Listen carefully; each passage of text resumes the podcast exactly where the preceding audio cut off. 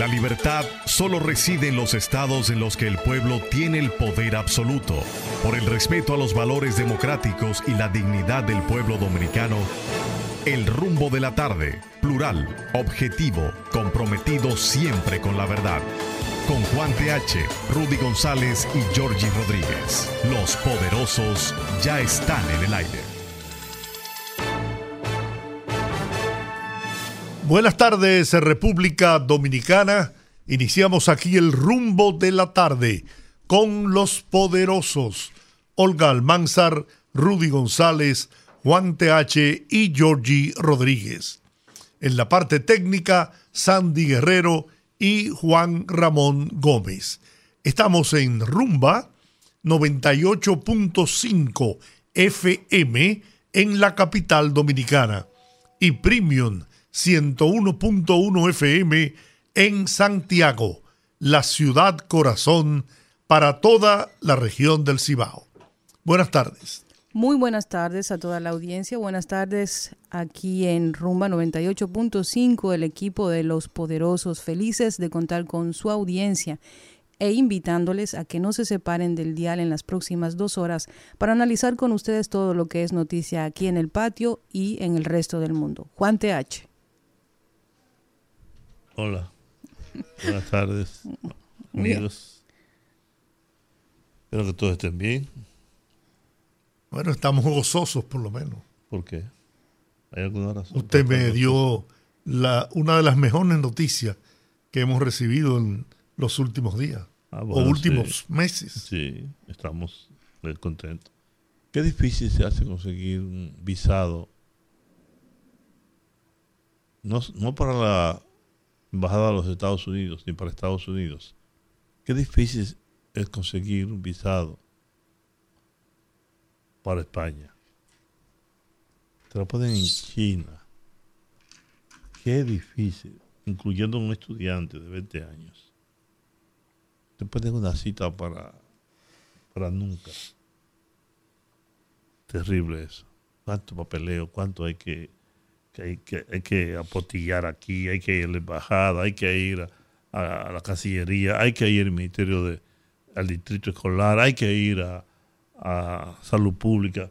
Es, una cosa, es, un periplo molesto, increíble.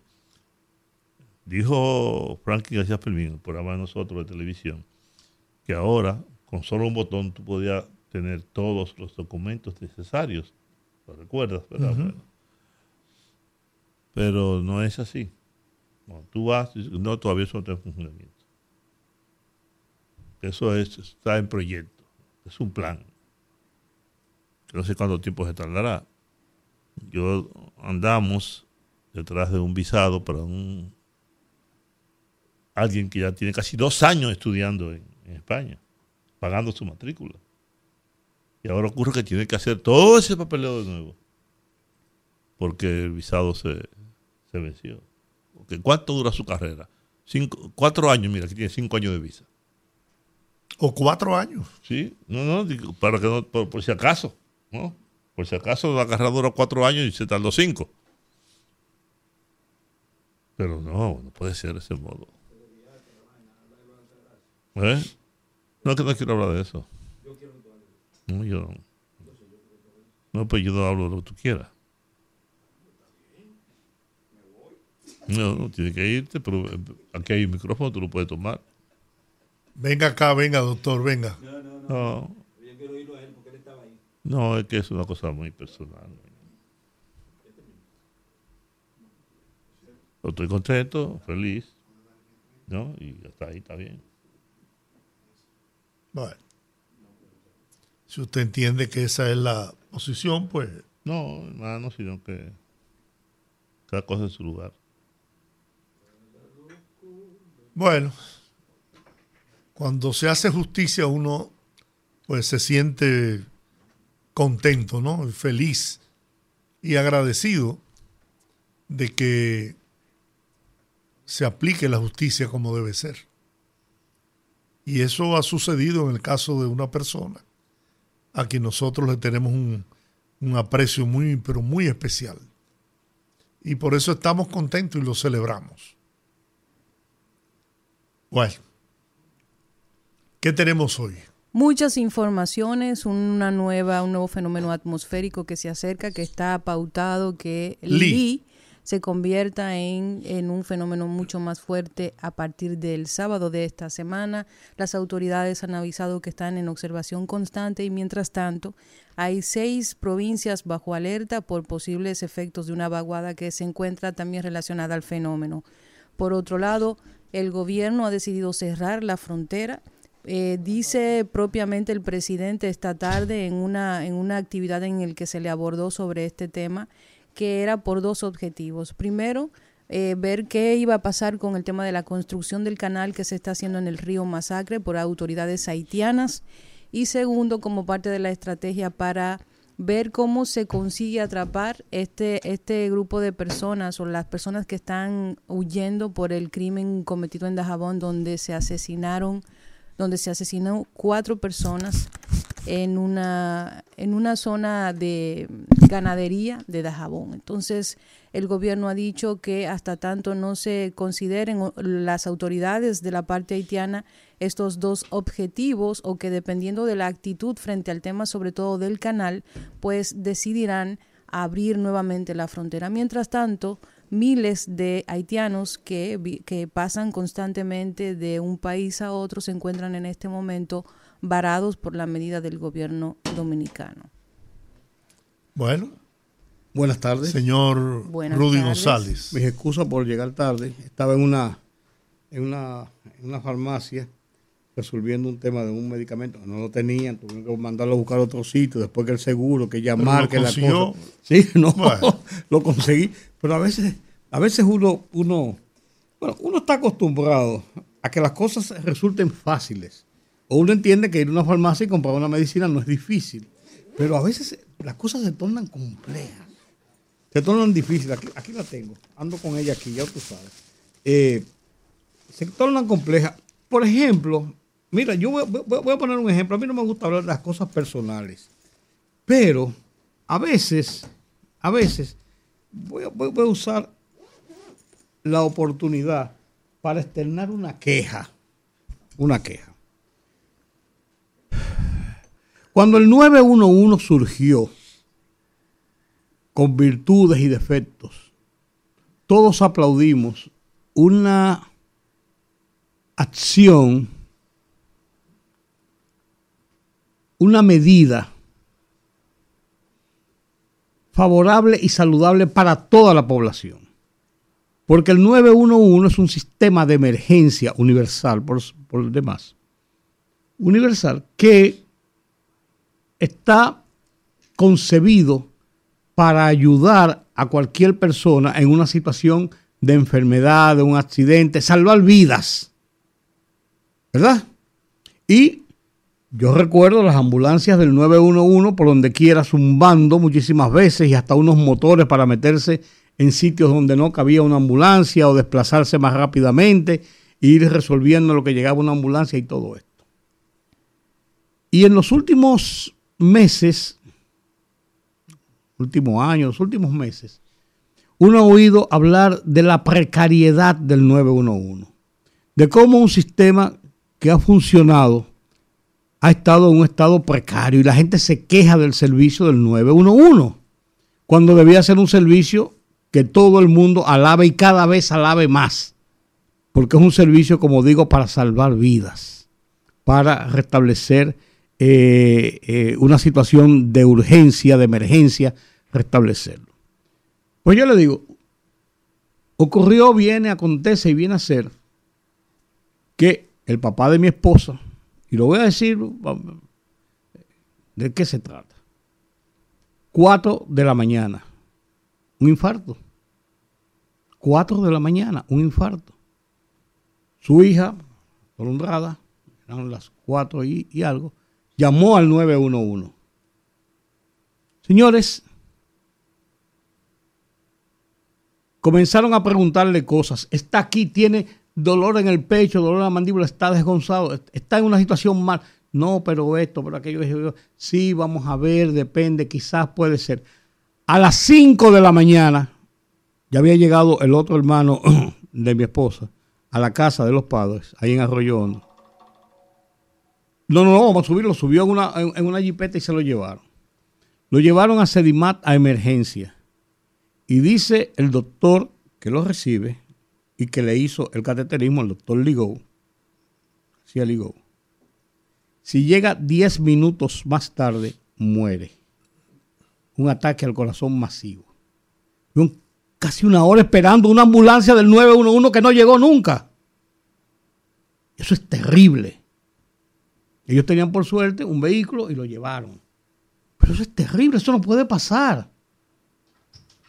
Eso no puede pasar. E, ese es un sistema que debe, debe recibir todos los recursos del Estado, del gobierno central, de quien sea, porque es un, es un, es un servicio para salvar vidas y se creó, y si ya se creó y está funcionando, no pueden dejarlo caer. No pueden pasarse casi una hora para llegar de, vamos a suponer que tengan la sede central de la Abraham Lincoln a las 4 de la mañana, Arroyo Hondo se llega en 10 minutos, por Dios.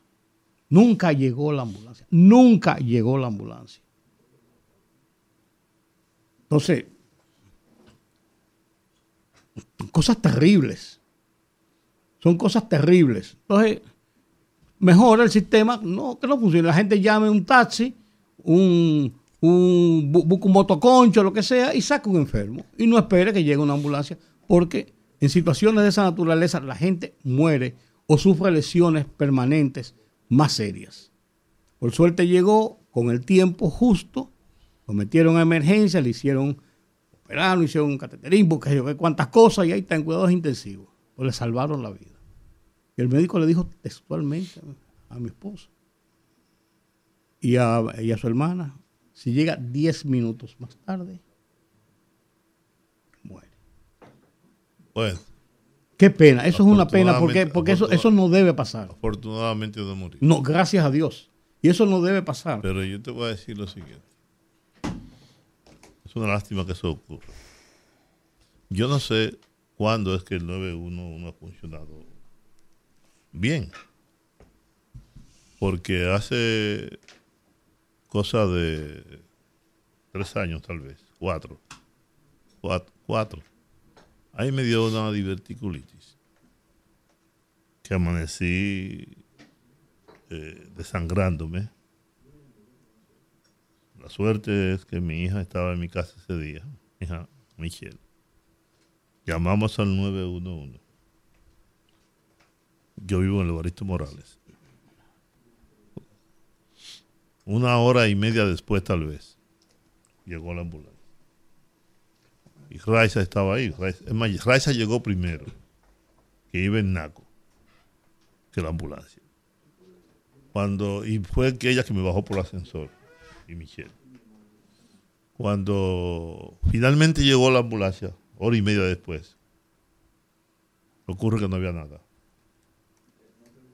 En la ambulancia no había una camilla, en la ambulancia no había un médico, en la ambulancia había un, estudiante, vacía prácticamente. No había para, tomarme la presión, un, estetoscopio, no había nada. Y cuando llegamos a, a Sedimá, para que me ingresaran, fue otra tragedia.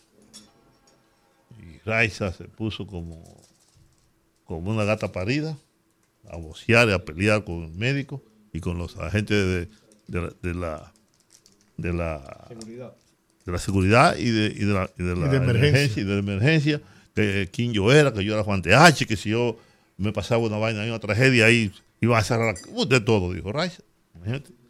Un gallito peleando ahí.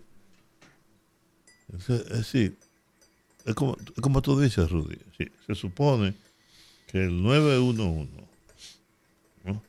debe funcionar debe tener un tiempo para que, como en otros países que se calcula que las ambulancias deben, primero están equipadas y dentro de ellas hay un personal calificado para atender cualquier emergencia, para, si tú estás descompensado, si estás muy mal, rápidamente te puedan dar los primeros auxilios.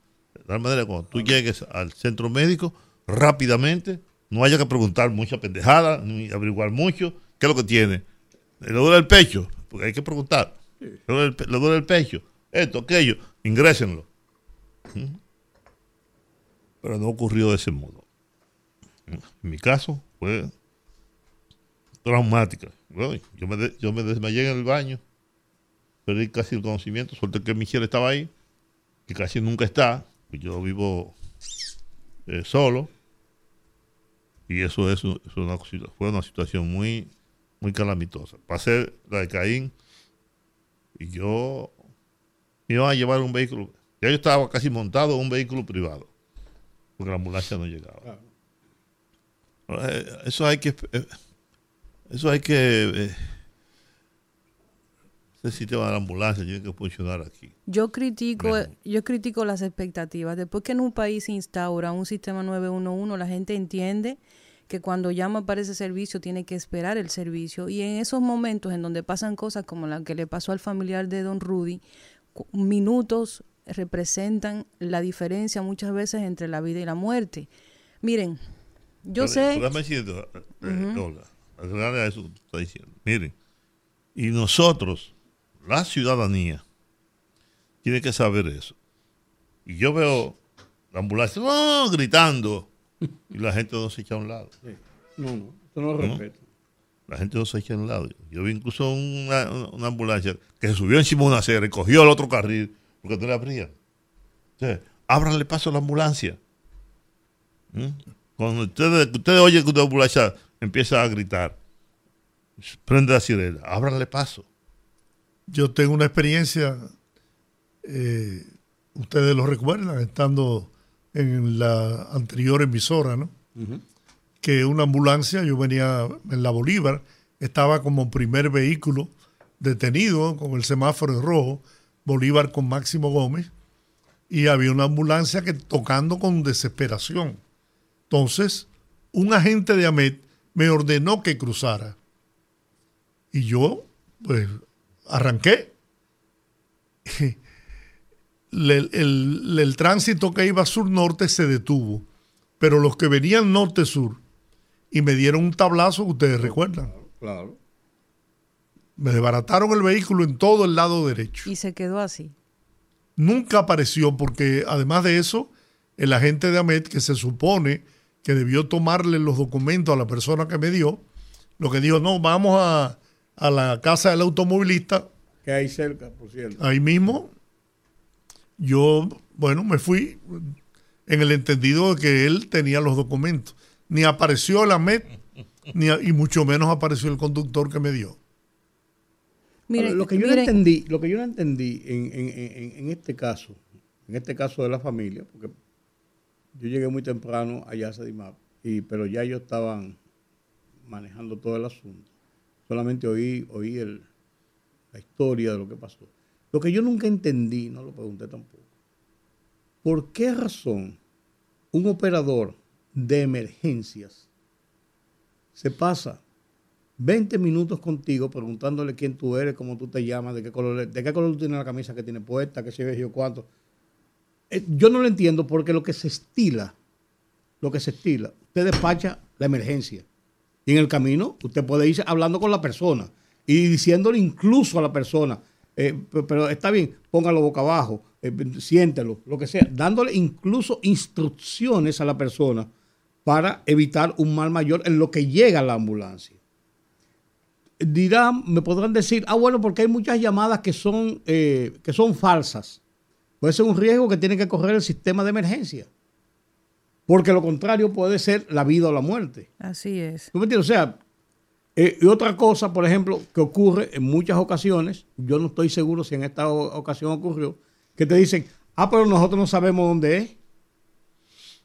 Están los GPS, está el way. ¿Tú me entiendes? Usted pone la dirección ahí y lo lleva a la puerta, lo mete en la marquesina. Porque hay muchos sistemas, lo que te quiero decir, o sea, no, veo la excusa. Hay formas de resolver ese problema. Miren, yo le voy a decir una cosa a ustedes. Esto no es algo personal, simplemente yo trato de, de visualizar la realidad como yo la concibo. No es que esa sea la verdad absoluta. Yo no soy una persona política, yo respeto la forma en que yo digo las cosas y trato de respetar las opiniones diferentes de los demás. Pero hay algo que yo tengo que decir, porque esa es mi percepción mía, Olga Almanzar. Si usted saca el elemento político de esta discusión, usted es capaz de posicionarse de forma objetiva sobre algunos puntos que vienen sucediendo en República Dominicana. Los, los casos, las denuncias de el servicio del 911, cómo ha desmejorado, vienen ya de varios años. Eso es algo que ya la gente eh, entiende que está sucediendo, pero no solamente eso, yo siento que, y no es un tema político, no es un tema de instalar el discurso de que este es un gobierno inepto ni nada de eso, es simplemente mi percepción como ciudadana. Yo siento que hay algunos eh, servicios, específicamente algunos servicios que han desmejorado muchísimo y que no hay razón para que se desmejoren. y otra cosa que me molesta muchísimo es que nuestro gobierno a tres años, ya falta menos de un año para las elecciones de 2024, siga utilizando el tema del gobierno anterior. Yo estoy de acuerdo que si hubo un gobierno que robó, que hubo corrupción, que aquí se hacía cosas que son impensables, todos estamos de acuerdo con eso. Y al que haya que trancar, que lo tranquen, mil veces que lo tranquen, que lo desacrediten públicamente siempre y cuando sea acusado y sea comprobado lo que hizo. Pero eso no nos va a quitar que hay situaciones en República Dominicana que tenemos que mejorar. Y no entiendo cómo hay funcionarios que aún con esas situaciones el gobierno los ha mantenido y se van a chupar cuatro años de gobierno cuando a todas luces no han dado pie con bola con muchísimas situaciones. Y tal es el caso, por ejemplo, mire el caso del tema de educación. ¿Qué necesidad? Tiene el gobierno de abrirse un frente como lo que está pasando con las editoriales, cuando todos sabemos que la discusión que deberíamos estar teniendo con el tema educativo es la calidad educativa, la cantidad de indicadores que nosotros tenemos por el suelo, que se han hecho cosas, sí se han hecho cosas, pero ¿por qué hay necesidad de abrirse otro frente, otro ruido al gobierno con el tema de las editoriales? Yo estoy de acuerdo, sumamente de acuerdo que el gobierno tenga su editorial privada, o eh, pública, perdón, que haga los libros de texto completamente de acuerdo, pero no voy a estar de acuerdo con desconocer el trabajo que ya hizo un grupo de empresarios, la libre empresa, y mire que yo soy yo soy una persona que no soy pro empresario, porque los empresarios en este país, que representan probablemente el 2% privilegiado de la sociedad, que, a cada rato anuncia el Banco Central que la, la economía crece, pero que son números fríos y son cifras vacías, porque el otro 98% de la población ese, ese crecimiento no lo, no lo recibe, no se da cuenta. Y es el 98% el que crea esa riqueza, pero se beneficia el 2%. Y tanto es así que la economía dominicana está hecha prácticamente de MIPIMES. MIPIMES significa que el 98% de, lo, de esas empresas que mueven la economía son empresas pequeñas y medianas que generan empleo. Mientras tanto, todos los que reciben el beneficio, que son los empresarios, resulta que tienen el gran el 50% de la riqueza que se produce en este país. O sea, yo no defiendo empresarios, pero yo lo que a lo que me refiero es que no es posible que el Estado se esté usando de forma personal. ¿Por qué el ministro de Educación que vino a subsanar una situación ya existente, una crisis en el sistema educativo a todas luces, que sí, que el gobierno anterior, sí, el gobierno anterior, pero nosotros confiamos en el gobierno que está ahora, le dimos el voto para que resolviera. No nos podemos pasar cuatro años aludiendo al gobierno anterior, hay que resolver los problemas. Y yo sé que nosotros entramos en una crisis que este gobierno, yo sé que hay que ser conscientes, que este presidente recibió un país con fondos insuficientes, con una crisis internacional, con el COVID, con muchísimas cosas pero no es posible que se, se desconozca por apelando a la política simplemente por defender un gobierno de que hay cosas que no están funcionando, de que hay apagones, de que hay problemas, por ejemplo, en el tema educativo, de que hay problemas con los servicios, el tema de pasaportes, el tema de salud pública y que nadie pueda decir nada porque en cuanto uno haga un comentario en, referente a eso, uno es oposición. Yo no soy política y nunca lo seré. Nunca lo seré. No soy de partido. Y se puede reír Juan y se puede reír tú el que me está escuchando de aquel lado. Investiguen. A bien, ¿quién, me patrocina a mí? A Olga Almanza no la patrocina nadie. Pero, yo soy una ciudadana y yo estoy viendo la realidad. Entonces, yo necesito que el gobierno haga un mea culpa y diga, sí, tenemos un problema. No que los apagones, como dijo el presidente, se deban a que un, un, consumo mayor y a un tema de que no se hizo la inversión. Señores, estamos a tres años de gobierno. Si había que hacer una inversión, debió hacerse paulatinamente. ¿Cuántos se han tomado de préstamos en el Congreso? ¿Cuántos préstamos se han aprobado en el Congreso? Pero, perdóname, creo que solamente estás haciendo referencia a una parte. No escuchaste entonces las declaraciones del presidente. Él tenía 700 millones de dólares previsto para invertirlo en la recuperación del sistema eléctrico. Pero la situación que se presentó de los subsidios y de todo, lo obligaron a invertir ese dinero en otras cosas. En el subsidio incluso a los combustibles y a la energía eléctrica.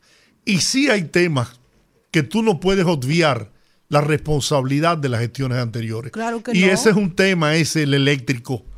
Porque uno tú no compras una subestación en un colmado como fue Rudy ahora a la farmacia, y aunque esperó un rato, pero consiguió la, el medicamento. No, para construir una subestación se toma hasta cuatro años. Ahora mismo, mediante financiamiento del Banco Mundial, hay 12 subestaciones nuevas que van a ser instaladas en el país, en Edesur, pero eso se toma tiempo. Eso no es una varita mágica.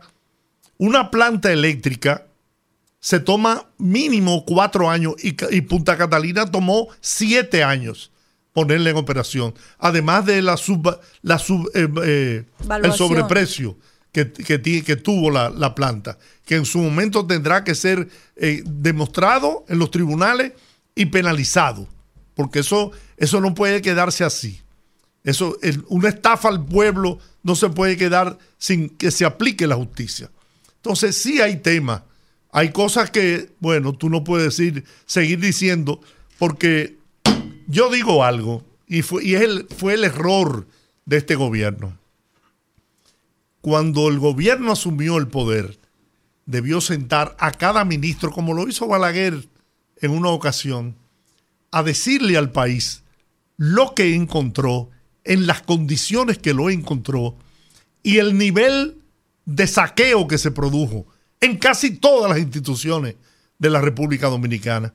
Entonces, el hecho de que estemos ahora quizás en un proceso electoral no implica para que no se llame a, calificar de politización los temas, que no se deba decir y hacer conciencia en la gente, porque se está sembrando una falsa percepción. Yo tengo meses, meses diciendo eso aquí y en televisión.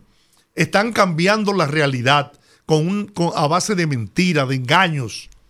Aquí hay apagones y es y yo reto al, al mejor técnico que hay en el país a que desmienta, a que le demuestre al presidente lo que él dijo.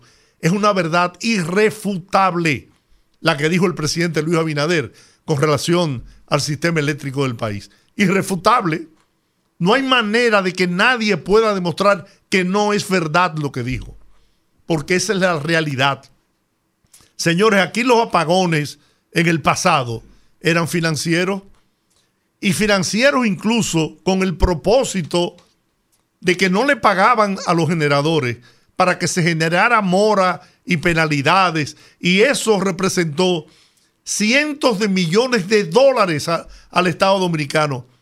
No se sabe con qué propósito, no se sabe con qué fin, no se sabe quién se beneficiaba de eso. Porque si esos gobiernos eran tan eh, fructíferos como ellos señalan ahora, ¿por qué se atrasaban en el pago los generadores? ¿Con qué intención? ¿Por qué un medidor, que lo, lo que la gente conoce como el contador que mide la energía eléctrica, costaba un 100% más hace cuatro años que lo que cuesta ahora? ¿Por qué? Entonces sí, al país hay que recordarle, al pueblo hay que decirle quiénes son los responsables de la desgracia que ha vivido este país. Porque pasamos de un gobierno a otro y por, ese temor de que, ah, no, pero ya tú no puedes seguir diciendo que el gobierno anterior, sí hay que decirlo. Y hay que crear conciencia en el pueblo, que no se dejen coger de bobos, de tontos, por no decir la palabra que debo decir que es con P. Ya está bueno de querer tapar lo que pasó en el pasado con el argumento de que, ah, no, usted tiene que resolver, sí, yo tengo que resolverlo. Pero yo he heredado una situación que en tres años es imposible, absolutamente imposible resolverla. Esa es la realidad. No podemos venderle a la gente que, que no, que ya no se puede seguir diciendo que en el pasado no, no, no resolvieron. Al contrario, se enriquecieron y los tribunales están llenos de expedientes. Y vienen más, vienen más. Incluso hay expedientes hoy eh, preparados ya que por el temor de que no se diga que es una persecución política de determinada figura y personaje de la política dominicana, quizás no lo han presentado. Asumo yo que esa es la causa. Como yo traje el tema, pero, cierro, con, con, 30 segundos. A mí no me importa si en el pasado lo hicieron mal, si se lo robaron o no se lo robaron. Yo lo que digo es que ahora no está funcionando. Y como ciudadano, mi obligación, mi deber, lo que yo entiendo, mi responsabilidad es reclamar que se haga. No, pero nadie discute eso. No, yo, no, pues yo estoy diciendo, ¿verdad? Estoy diciendo, a mí no me importa si es, si en el pasado funcionó o no funcionó. Ahora no está funcionando. Si en el pasado se robaron los cuartos de, de, de, las cosas, ahora hay apagones. Que por lo que sea, se den las explicaciones, hay apagones. Julio Sabio habló de la chichigua y ahora hablan de, del verano. sí, pero cuando tú dices, perdóname, cuando tú dices que ahora hay apagones, tú estás responsabilizando al actual gobierno de los apagones. Y entonces tú estás ocultando, y perdóname que te lo diga, lo que pasó en el pasado en el sistema eléctrico. Oye, es que a mí no me. Entonces, eso es, confundir a la gente. No, no, yo estoy confundiendo a la gente y a mí no me importa si se lo robaron que lo metan a la justicia. Ahora hay apagones. hay apagones y es mentira decir que no hay apagones. Es que nadie ha dicho que no hay Perdón, déjame terminar. Si tú quieres justificar. si se quiere justificar. Perdóname, pero tú me, tú me. Yo estaba hablando y yo te cedí el. Ah, no, no, no, no yo pensaba que, tú habías terminado. No, yo te dije, déjame terminar. Ah, no, no, no, perdón. No, no, pero eso no, es problema. Termina. Yo lo que sé, yo lo que sé es que a mí me da tres pitos y par de tres. El gobierno anterior y este gobierno. A mí lo que me importa. A ti te da tres pitos y par de tres que, se robaran no, a mí lo todo que lo que se robaron a mí lo que, me, a mí lo que me importa es que se den los servicios con los cuartos que yo pago. Con los cuartos que me quita el Estado todos los meses de mis impuestos y lo pago mis impuestos.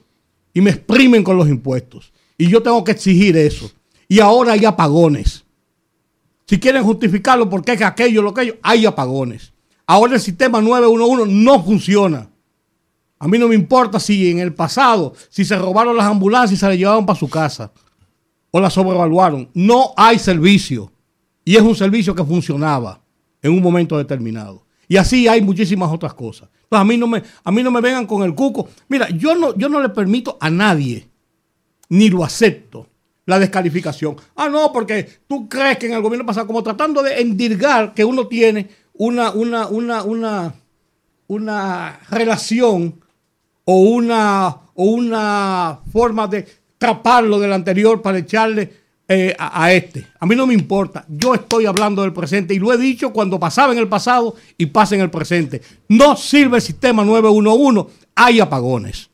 Hay apagones, pero las razones de los apagones no son responsabilidad de la actual gestión de gobierno. La responsabilidad recae en aquellos que saquearon el país, que saquearon la, la distribuidora de electricidad, y que no invirtieron los recursos necesarios para que la situación que hoy enfrenta el sistema eléctrico no se produjera. Si hubieran comprado, si hubieran invertido en el desarrollo de la, de la industria eléctrica del país, no tuviéramos la deficiencia que tenemos ahora.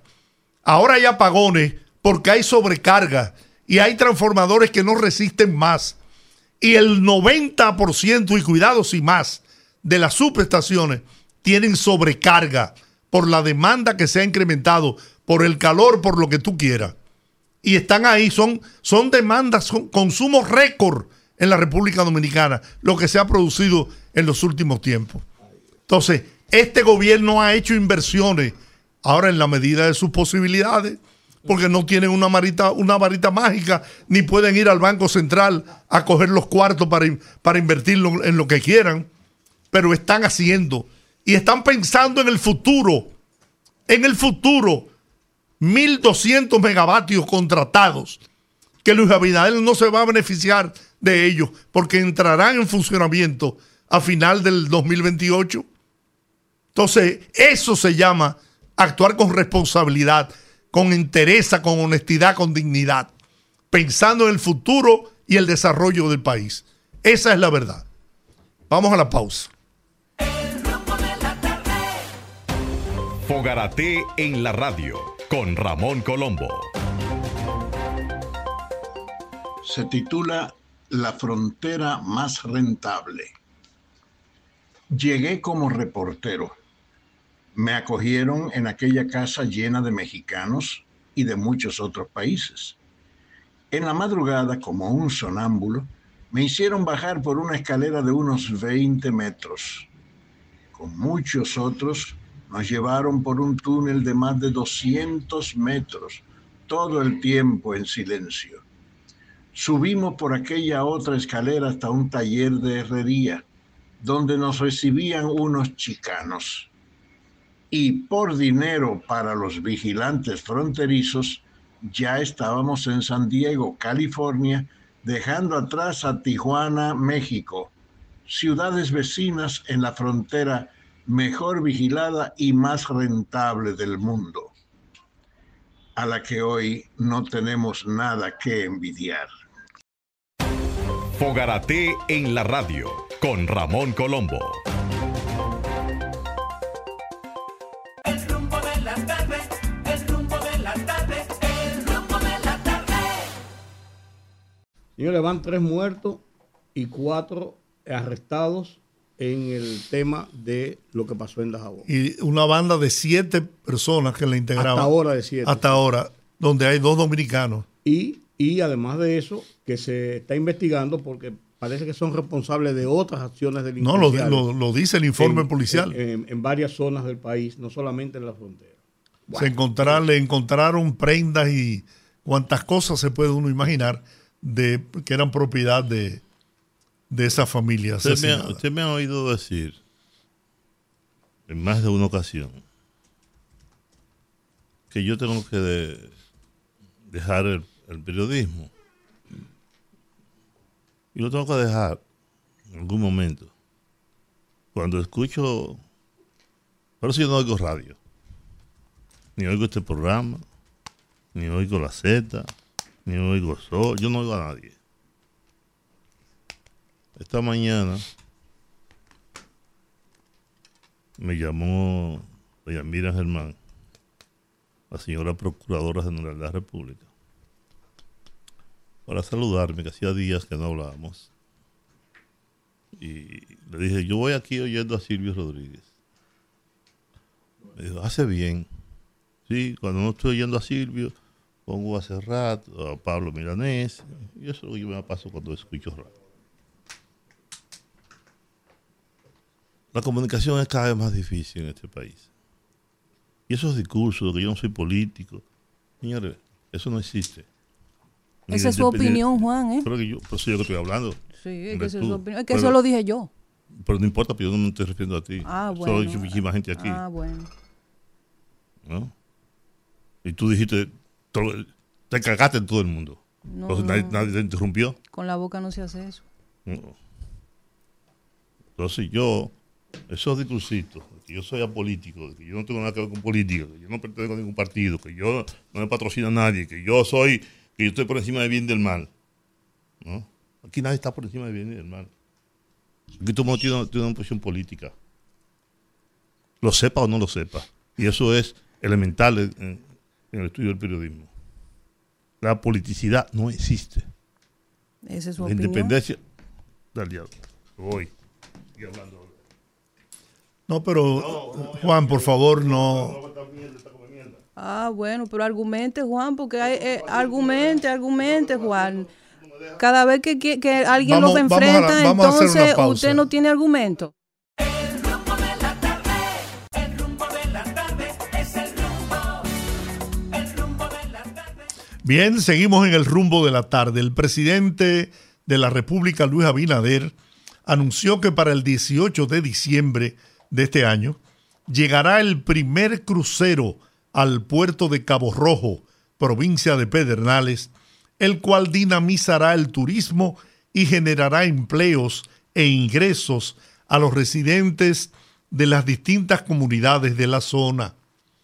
Este primer crucero programado para llegar a la costa sur del país de la compañía Royal Caribbean, tendrá unos 3.000 cruceristas más la tripulación, quienes podrán disfrutar de esta belleza natural y sus diferentes destinos.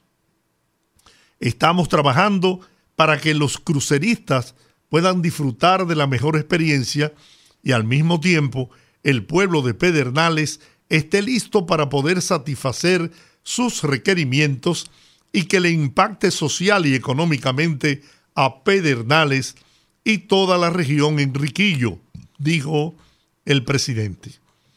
Para el alcance de estas metas, el Plan de Desarrollo Turístico de Pedernales contempla la readecuación de espacios públicos para la recreación, conocimiento de la cultura y el disfrute gastronómico de los cruceristas.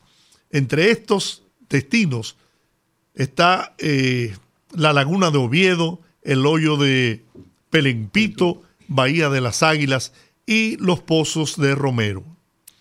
A esto se agrega la rehabilitación del malecón y plazoletas de artesanos y murales artísticos. El jefe de Estado reiteró que este proyecto se convertirá en el motor del desarrollo económico de la región sur, específicamente de la región Enriquillo y también la región del Valle, porque va a impactar a San Juan y Elías Piña en su producción agrícola. Hay otra buena noticia. En sintonía con la protección de la ecología, el presidente Abinader enfatizó que dentro del puerto no estará permitido el uso de plásticos, gracias a un acuerdo entre el Ministerio de Medio Ambiente y la compañía desarrolladora ITM Group. Durante el desarrollo de la mesa de trabajo, el ministro de Turismo David Collado expresó que la promoción de Pedernales como destino turístico se desarrollará en conjunto con el sector privado. Además, se inspeccionarán las empresas y servicios a ofrecer a cada visitante para garantizar la calidad de los mismos, así como la seguridad del destino. Rafael Santos Badía, director de Infotec, dijo que ya han certificado unas 7.000 personas en áreas como enfermería, servicio al cliente, camarería, repostería, electricidad, artesanos, entre otros. Asimismo, se instalará un centro de formación en Oviedo. Bueno. Hay una mala. ¿Cuál es la mala? El Ministerio de Salud Pública ha declarado este miércoles la existencia de un brote epidémico de dengue en República Dominicana. Lo declara oficialmente y, e indica que el principal foco es Santo Domingo Norte, o sea, aquí en la, la parte Y- norte de la capital. Y algo en el sur, una En, provincia. en Barahona, En Barahona. había, y en el Cibao también, pero dice que el foco principal está en Santo Domingo Norte. Habla de que hay 6.101 casos sospechosos eh, y que eh, se han reportado 47 muertes sospechosas en lo que va del, del brote epidémico. Decía la doctora Santana ayer cuando hablamos, ayer fue que hablamos con la doctora Santana, Sí. o hoy, o anteayer. No, ay- ay- Bueno, hablamos con la doctora Santana, una epidemióloga. Ella decía que hay que esperar un aumento importante en los casos de dengue, porque las estadísticas establecen que la forma como se comporta la aparición del dengue o la, la reproducción del dengue, cuando en un año hay un poco de baja, el año siguiente hay un aumento considerable en los casos de, de dengue. Y ella decía que, bueno, ya este año es mucho mayor que el año pasado y que había que esperar esa situación. La información indica que las lluvias eh, son un factor importante y altas temperaturas en el aumento de casos eh, y que han provocado que este año sea mayor la incidencia en todas las Américas, eh, según ha dicho la oficina, la Organización Panamericana de la Salud, la, la OPS para América Latina, que ha emitido una alerta epidemiológica para algunos países de la región. O sea, el dengue no es un, no es un problema solamente de República Dominicana.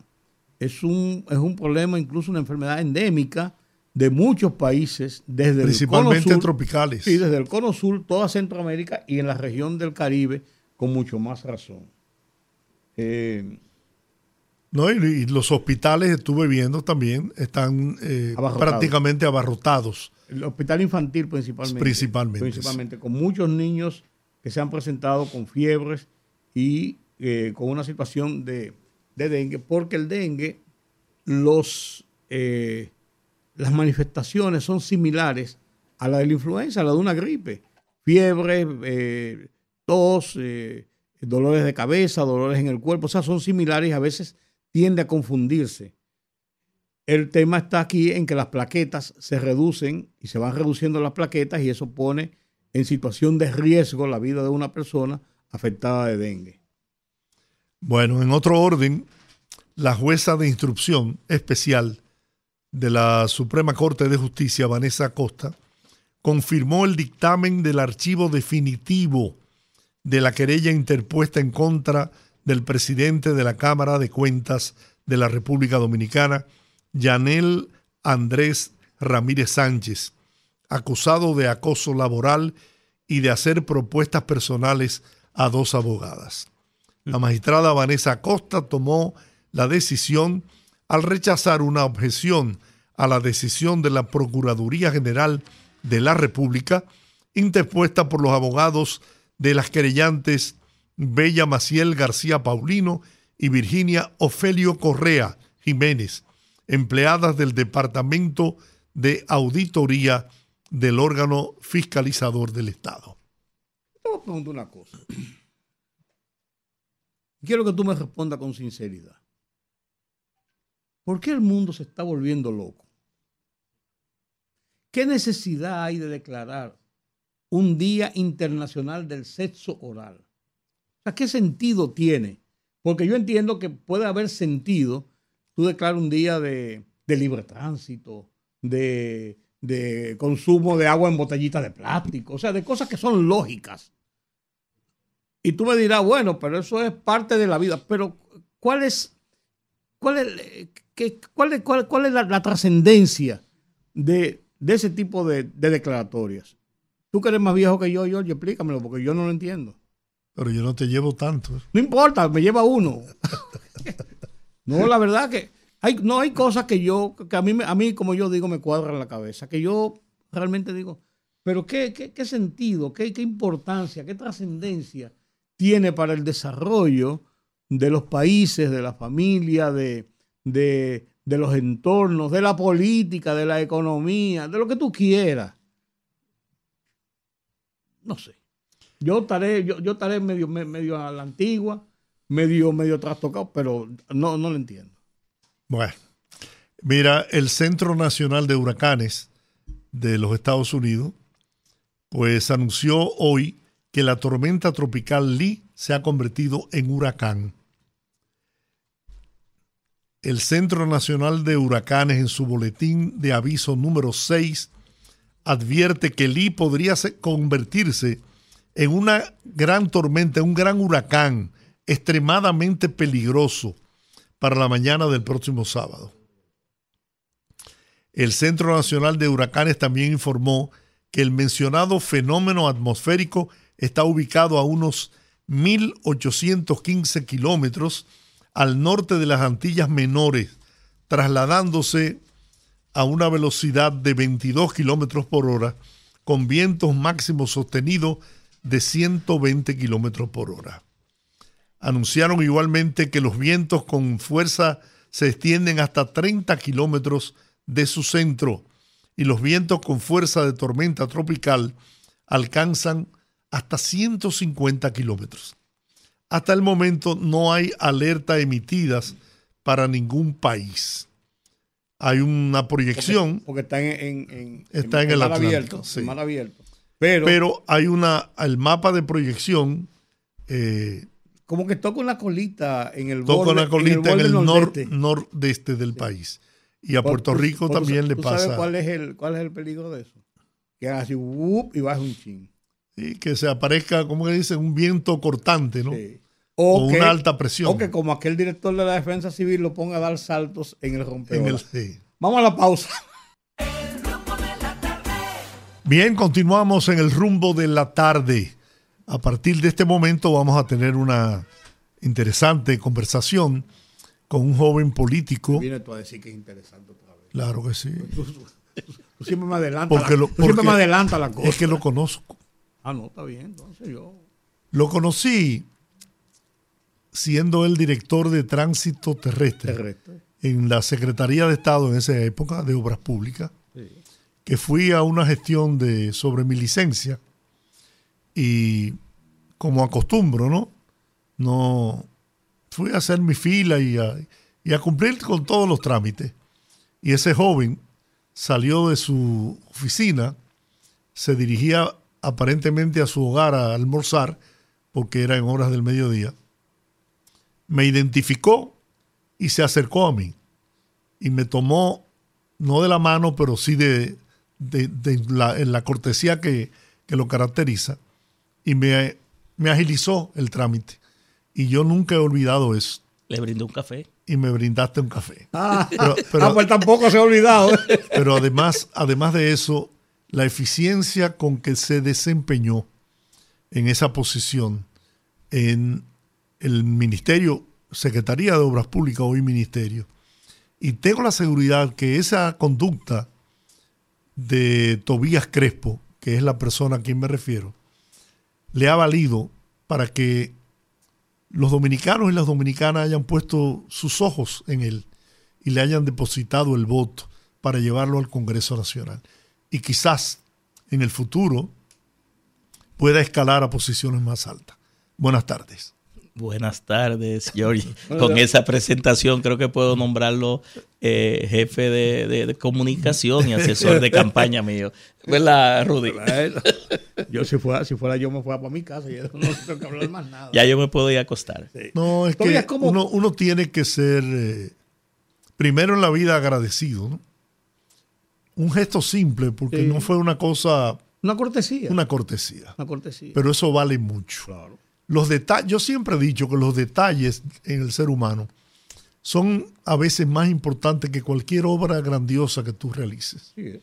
Y de verdad, a partir de ese momento, le tomé afecto hasta el día de hoy, que le sigo profesando esa, esa admiración y cariño. Así que bienvenido a Rumbo de la Tarde. Gracias. Usted sabe que me está acordando eh, esos seis años en tránsito, ¿verdad? Mi primera experiencia pública, porque yo vengo muy del sector privado, aunque en política he estado a los 18 años. 38 años cumpliré en política el año próximo. Y me ha acordado cómo yo lo conocía a usted, pero también Carlos Gabriel García, que estaba en la misma situación, sentado y se sorprendió. El fallecido ex ministro de Medio Ambiente, Orlando Jorge Mera, que andaba con su hijo, que se iba a estudiar, que hoy es colega mío, diputado, al cual le saqué la licencia. A Omar Fernández le saqué la licencia, y hoy es colega nuestro, y a su hermana Nicole. Bueno, a las tres hijas del presidente, del expresidente Danilo Medina. También conocí así a Néstor Cruz, que fue director de pasaporte, es colega nuestro, y siempre lo brindaba, lo llevaba a, a mi despacho, porque la gente se sorprendía, porque generalmente ir a una oficina pública, eh, los funcionarios, el mote de- del, del ciudadano era contribuyente contribuyente. Es decir, tú contribuyes, contribuyes, contribuyes, pero el Estado no te devuelve un servicio. Y yo cambié esa percepción, incluso recordará usted que había una oficina de servicio al cliente Sí, sí. a la entrada. La palabra cliente viene del sector privado, ¿verdad? Una persona que paga y se le da un servicio. No, además, el, el- los trámites eran Muy fluidos. difícil. Nosotros pero, hicimos... flu- pero fluidos. Sí, No, hab- no ya había en que ese utilizar- momento no había... No había que utilizar bucones. Incluso No yo bucones. puse unos anuncios que dice, decían para la legal- legalidad del documento, porque podía recibirlo falso, ¿verdad? Eh, y no perder su dinero, no use bucones. Es decir, que no se y necesitaba. desaparecieron. ahí. Y llevamos a, los centros comerciales, hay móviles, alrededor de nueve móviles, que fue una idea nuestra, pero fuimos nominados al Premio a la Calidad y a la Excelencia en el 2010 por eso, llevar gobierno electrónico. Nosotros, cuando llegamos a la institución, veíamos que habían pasos que lo que estaban era diseñado para burocratizar y lo eliminamos. Cosas simples como la renovación de la licencia, volverle a hacer eh, la tipificación sanguínea. Pero ¿y si usted cuando fue aspirante eh, ya se le hizo la tipificación porque hay que volverlo a apoyar? Y- y no y no cambia la sangre. Y la, cambio, y, la, y, la, y la sangre no cambia. Una fila para renovar y una fila para aspirante. Yo digo, pero venga acá. Pero ya ese documento está. Ah, no, porque hay que se le paga a la Cruz Roja. No, no, no. Pero espérese, vamos, lo que se le paga por renovación, vamos a ponérselo aquí en la por vez primera, porque era muy pírrico los impuestos en ese tiempo. Creo que era 25, 50 pesos que se le pagaban a esa institución por un servicio que valía más que eso, porque ni siquiera un chimichurri o un cheeseburger claro. vale eso.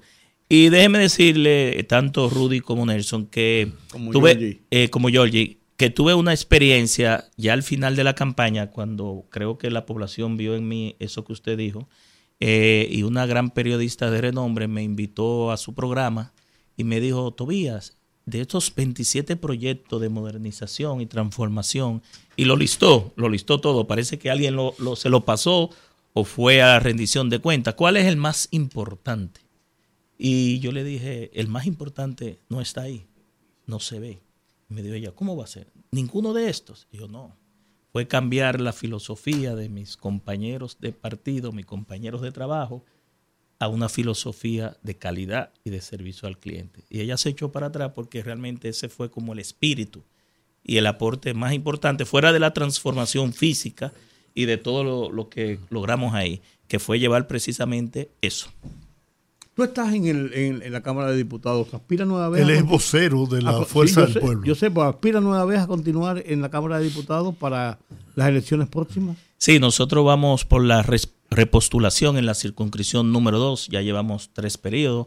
Este sería nuestro cuarto periodo, si Dios lo permite y la gente sigue apoyándonos y respaldando como lo ha hecho en cinco procesos, que ha sido en la mayor, una gran parte de ellos el más votado.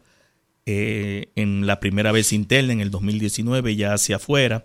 Y estamos encabezando, eh, eh, Rudy, la- las preferencias en esa circunscripción, que es una circunscripción muy competitiva, una de las más competitivas de la capital, que son tres circunscripciones, y en el cual ustedes saben que en el Distrito Nacional los grandes colosos de la política se debaten el escenario y sobre todo que de- desde aquí se exporta a las 31 provincias todas las estrategias, las tácticas y en ese sentido pues nos vamos a presentar eh, de nuevo eh, a una repostulación y nosotros entendemos que este recorrido de 14 años donde ya eh, se han aprobado cuatro leyes eh, que son de nuestra autoría, la más reciente es la que regula la lengua de señas dominicana, no sé si ustedes recuerdan, Sí. Sí, hace claro. unas semanas que el presidente, aparte de promulgarla, hizo un acto público en el Palacio, eh, que también fue autoría nuestra, y tenemos cinco proyectos de leyes importantes, que dos de ellos han sido parte de nuestro trabajo de tesis para graduarnos como segunda carrera de Derecho, que es la Ley General de las TICs, de las Tecnologías de Información y Comunicación, que modifica la Ley General de Telecomunicaciones 153-98 y la ley que crea el sistema de ciberseguridad contra la ciberdelincuencia. Estamos trabajando dos más, que es la que regula los aspectos éticos y morales de la IA, de la inteligencia artificial, que la gente cree que eso va a venir y eso está metido en la vida Eso está, cotidiana sí. de nosotros. Y otro que es un símil parecido a una que hemos trabajado hace dos años y que fue producto de una sentencia del Tribunal Constitucional con respecto a la justicia, que es, pero esta va hacia el poder municipal, que es la que eh, regula eh, la ciudadanía digital y los municipios inteligentes, los Smart City, como le llaman. Eh, y otra que también la depositamos hace dos años, que complementa la ley de residuos sólidos, que es la ley que regula los residuos de aparatos eléctricos y electrónicos. Ustedes saben que aquí va a venir mucho la movilidad eléctrica, van a venir muchas baterías, muchos cargadores, las baterías tienen plomo, litio, cadmio, pero también las lámparas tienen mercurio y una serie de componentes que contaminan y en los circuitos, en todos los circuitos, las computadoras, las impresoras, los teclados, las tarjetas impresas, hay componentes que son reutilizables, reciclables, y que debemos evitar que caigan a los ríos, al mar Caribe y también que puedan contaminar. Es un, como le dije, un complemento a la ley que aprobamos hace como dos años de coprocesamiento de los residuos sólidos. Después de tres periodos que yo sé que han sido fructíferos como diputado, ¿por qué Tobías Crespo, que podría aspirar un poco más allá de la diputación. Se pone limitaciones Ay, ñeñe. para volver Oye, a la eres- Cámara de Diputados. tú Ya, ya yo sé que esa presentación de entrada no malo. fue, no fue gratis. Tú eres malo, yo. No, pero es verdad. De ahí para arriba, Eh, ¿para dónde va? Oye, Eh, A la Senado. Yo, mira, yo fui director de comunicaciones en la Cámara de Diputados y tengo eh, muy buenas relaciones ahí. Y sé, además de eso, públicamente es conocida su labor legislativa. Eso no es una...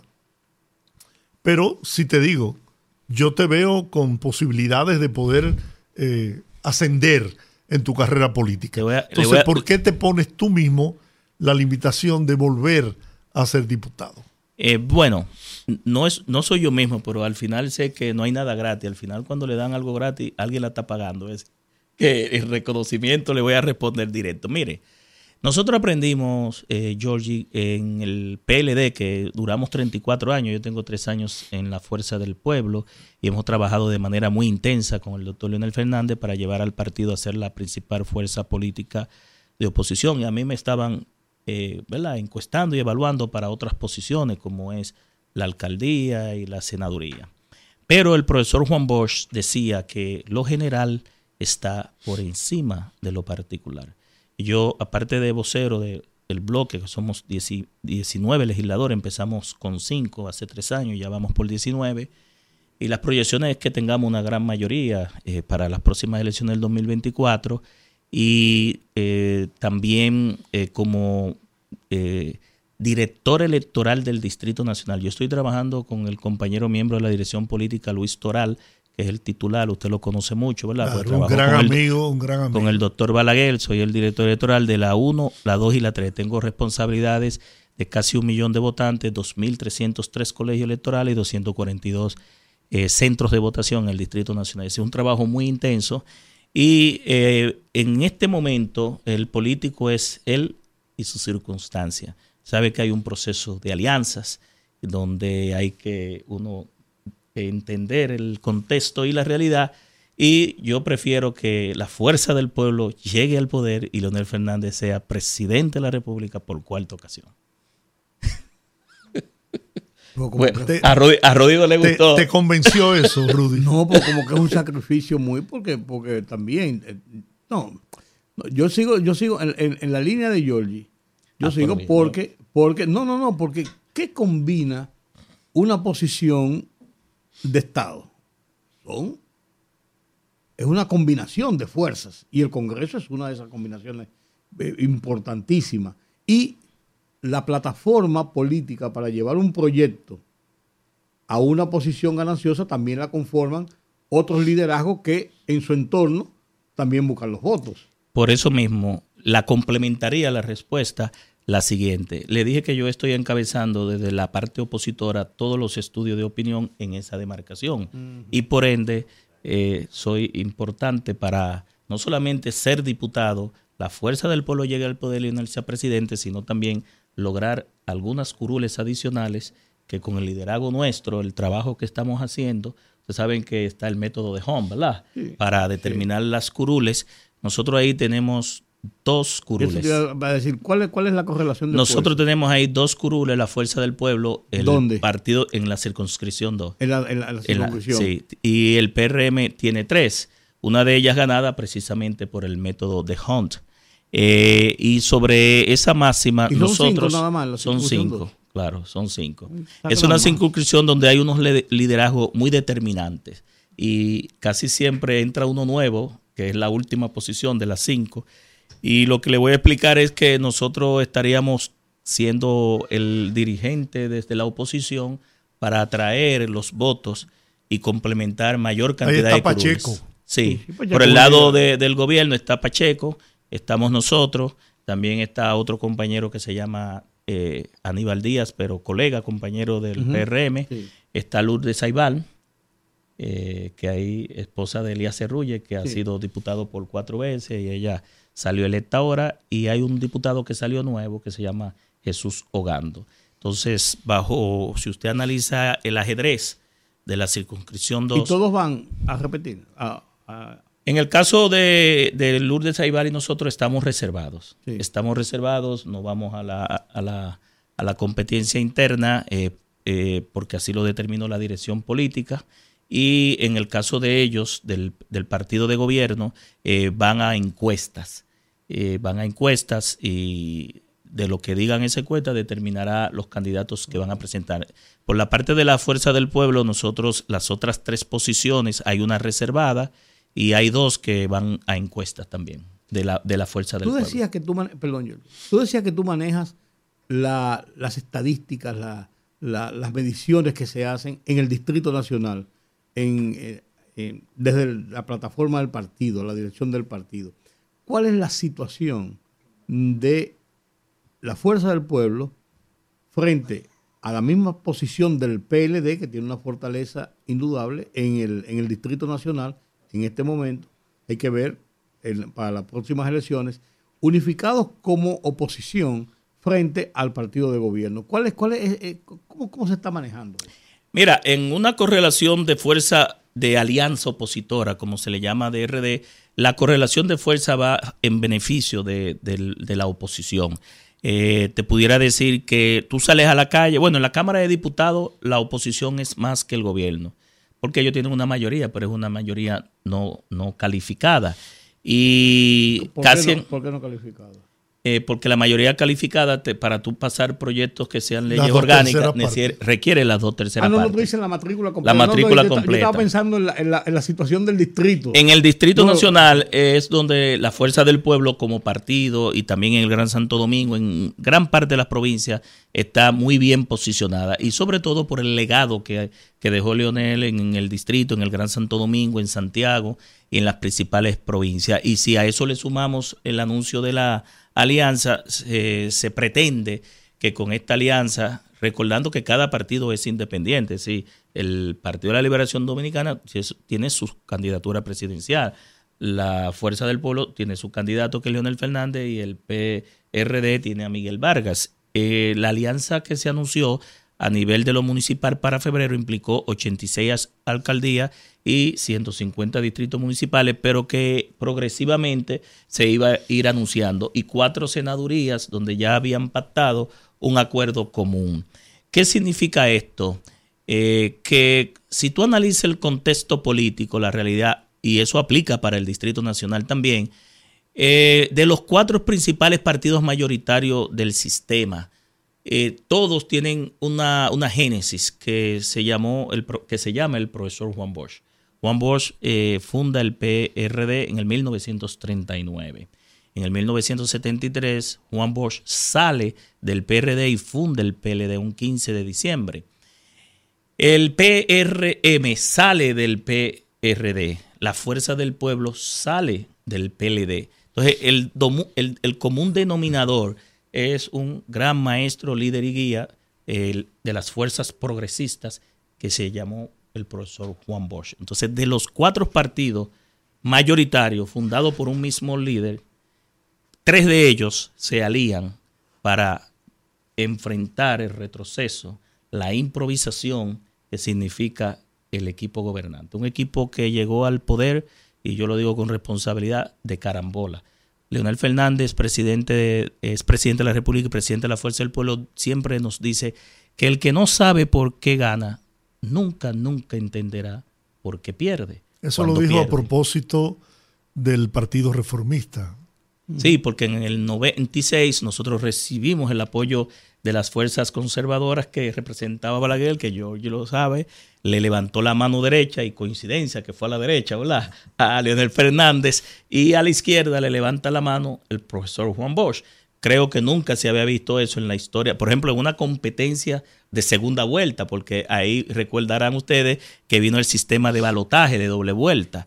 Creo que usted estaba en el, eh, en el Palacio de los Deportes en ese Sí, momento cuando claro. Yo estuvimos fui ahí. el maestro de el ceremonia. maestro de ceremonia. eh, lo recuerdo como ahora porque yo estuve ahí y después, dos semanas después, estuvimos en el Partido Reformista porque los suplentes de los, del PLD eran reformistas en las mesas. ¿Sí o no? Sí. Entonces, eso determinó lo que hoy nosotros tenemos, un líder de las dimensiones de Leonel Fernández. Leonel Fernández incluso todavía es un eh, hay un gran sentimiento leonelista todavía en el PLD. Ahí nosotros hemos, tenemos muchos compañeros que han venido, seguirán viniendo. Y no hay un gran resentimiento también por, por, por, por haberlo responsabilizado de la derrota en el 2020. No, porque mire, las causas de la derrota están ahí, que se debieron analizar. Recuerde, yo no soy, nos- nuestro adversario actualmente es el gobierno del PRM y el aspirante a la presidencia de la República del PRM, Luis Abinader, no el Partido de la Liberación Dominicana. Entonces, las causas de esa derrota le corresponde analizarlas al PLD, que hubo un momento en que perdimos en el 2000 y nos retiramos a analizar las causas de la derrota, pero eso mismo, para entender de, de por qué en el 2000 Balaguer entra a recoger el 24% de los votos para sí y el por qué nosotros perdimos en el 2000. Por eso Es- eso tiene una lógica sociopolítica. Por eso es lo que dice George, es el PLD el que, el que resiente precisamente de esa situación a lo interno. No, pero eso es una historia. Yo tuve que salir porque yo no, de verdad, yo renuncié el 16 de agosto del 2020 una vez instalado porque eh, las causas que me llevaron a estar ahí no, no, no se permanecían. Pero ese no es el tema que nos No, trae no, no, ahora. no, claro. El tema que nos trae ahora es que las tres fuerzas políticas eh, de mayor determinación históricamente en la República Dominicana han decidido unir fuerzas para parar la improvisación de este gobierno, el alto costo de la vida, la, el nivel de inflación, la inseguridad ciudadana, el deterioro de todos los servicios públicos. Usted para eh, tener una cita en pasaporte tiene que esperar al mes de febrero, algo que usted a veces paga en VIP, que usted iba a las 9 y le daban su pasaporte a las 3, a uno lo llaman personas con tres semanas, con un pago de un VIP que eso viola un derecho fundamental al libre tránsito, porque usted restringirle el derecho a viajar a una persona que posiblemente tenga muchos compromisos, negocios y situaciones de salud es una barbaridad. Y yo aspiro que es que este gobierno no esté deteriorando los servicios para privatizarlo a través de las famosas que a este gobierno le ha gustado regalar lo, lo público y lo ajeno, que las famosas APP y los fideicomisos. ¿Tú crees Que- que ese no es un tema que a la fuerza del pueblo no le, como que no le luce, como diría el pueblo, tratarlo? No, Cuando miren- vemos que Leonel Fernández fue el gran responsable de la privatización. Él le llamó capitalización, pero realmente en el fondo fue privatización, Mire, eh, que le, le costó a este país y le ha seguido costando. Por Pero ejemplo, en, el, en el sistema eléctrico. le voy a con la analizar las la- diferencias. Eh, yo estuve en el 95 y el 96 en la, en la victoria en dos vueltas de Leonel Fernández. Aquí desde el año 92 eh, venía una gran corriente eh, a nivel legislativa de la desregulación de la inversión extranjera, que no tiene que ver con Leonel Fernández ni con el PLD. Desde cuando Balaguer aquí se aprobó el Código Laboral, el Código Tributario y diferentes códigos. Después vinieron leyes para la promoción de la inversión extranjera. Nosotros no teníamos la mayoría. Quien aprueba la ley de capitalización no es un No, Congreso. porque la, la inversión extranjera no es mala. No, ni, la empresa privada tampoco. Tampoco. La, la, la- lo- eh, sí, los negocios no son malos, los malos son los malos negocios. Por ejemplo, Corde, Balaguer, cuando le hablaban de tocar Corde, decía no. Pero ese lo es que, el Wayfair lo que le digo es que tenemos los que ya venía una corriente desde el 92 y usted lo sabe, ¿verdad? Porque me debe llevar algunos dos o tres años. Yo, eh, Yo te llevo, No me mires Rudy decía que usted le llevaba uno, pero a mí me debe llevar dos Yo o te tres. llevo más. Pero usted sabe que esa corriente venía desde antes de instalarse el PLD y todas es- todos esos códigos fueron impulsándose por un proceso de globalización. Nosotros no teníamos mayoría, recuerde que nosotros perdimos en el 98, perdimos en el 2000 y el 2002. Y cuando un Congreso aprueba una ley y una corriente globalizadora, el presidente está obligado a cumplir con el mandato. Entonces lo que le digo esto es que por lo menos la capitalización, que no fue impulsada por el PLD ni Leonel Fernández, sino que la recibimos en el 96, dejó a través del FOMPER por lo menos 30 mil millones de pesos. ¿Usted sabe lo que es fideicomiso? Fideicomiso, si nos vamos a Cabo Rojo, ¿usted sabe qué? El presidente crea una fiducia a través del Banco de Reserva, transfiere 3 millones de metros cuadrados a esa fiducia, pero le el da la facultad, fideicomiso lo hizo el PLD con el tema de las autovías. pero para la vivienda de bajo costo. Después se dio RD También, Vial. o sea- El- en el PLD nada más hubo tres fideicomisos. El, el- el fideicomiso de vivienda de bajo costo que se construyó eh, la ciudad Juan Bosch y se sigue construyendo, porque eso va en beneficio de quiénes? De la clase media, del que no puede adquirir una vivienda. No sé si me copian. Es decir, aquí hay mucha gente que a través del, de- de- del fideicomiso paga 9, 12, 14 mil pesos por una vivienda donde el, el gobierno da eh, el bono tierra, eh, da el bono del impuesto y han adquirido eh, una vivienda. Eso no es un mal. Y además eso es un fideicomiso privado, no es un fideicomiso público. Ahí hay más de 16 contratistas y que siguen en este gobierno. Es decir, no fue una mala idea. Lo que le digo es que ahí están ciudadanos beneficiándose. Ahora, en Cabo Rojo, 3 millones eh, le da la facultad a que el fideicomiso le transfiere esos títulos a un tercero, que es un inversionista, que debe tener, traer dinero. ¿Pero tú sabes qué hace el inversionista? Toma la garantía fiduciaria del Banco de Reserva, de la fiducia, y le coge prestado, porque Por- tiene por- garantía. mira, por cierto, tiene que garantía fiduciaria, En diciembre ¿Usted llega el primer crucero de, con 3.000 eh, cruceristas a Pedernales. Sí, pero usted sabe, a Cabo quién- Rojo. usted sabe quién es que está construyendo el fideicomiso de Cabo Rojo. El gobierno. Ahí no ha habido ningún inversionista extranjero. Bueno, pero los bueno que títulos, los títulos, pero ya los títulos de esos terrenos pasaron a, a tres, a tres empresas privadas. ¿Me entendió? Entonces no pusieron un peso, le garantiza la seguridad fiduciaria, el secreto bancario, el secreto profesional, y entonces al final la, eh, la fiducia es como si fuera una herencia. Pero mira, Tobías, yo creo que al final lo importante es desarrollar esa zona, esa región del país que tenía cuántos años, décadas de, de toda la yo- vida. toda la vida. Yo creo en el desarrollo. Lo que le estoy Entonces, explicando la diferencia pero mira, entre yo- la, yo tengo una la pregunta. capitalización que usted No me relacionó no- de no te Leonel puedo dejar ir y de el aquí. fideicomiso de Luis Abinader. No te la puedo- diferencia oye. en que esto es un regalo de lo público y aquello por lo menos ingresaba dinero eh, al Estado en una relación 51-49. Mira, ¿Me entendiste, Rudy? podemos entrar Eh, también en el tema del oro, lavar el, el- el tema del oro. este, eso también es, es- es cuestionable, pero bueno. Eh, pero hay una pregunta que yo no puedo dejar de hacerte. Hiciste referencia a una expresión del presidente Fernández, donde dijo que el que no sabe por qué gana, Nunca entenderá nunca por qué entenderá pierde. por qué pierde. Y se refería al Partido Reformista, al apoyo que le brindó, que con, sin ese apoyo era imposible llegar a la presidencia de la República. Yo fui testigo de excepción en, una, en, la primera reunión que se produjo en la casa de Abel González, en la calle Caunabo, entre Leonel Fernández y los reformistas. Pero bien, la historia no es esa. Y si había ese nivel de gratitud, de reconocimiento hacia ese partido, el Partido Reformista, ¿por qué el presidente Leonel Fernández y el PLD se dedicaron a, destruir ese partido?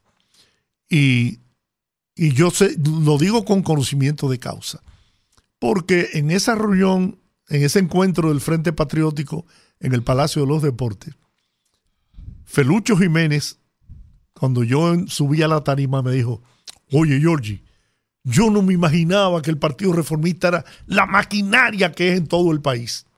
Pues mira, toda esa maquinaria terminó siendo conquistada por Leonel Fernández y el PLD, hasta llevar a lo que es hoy el Partido Reformista.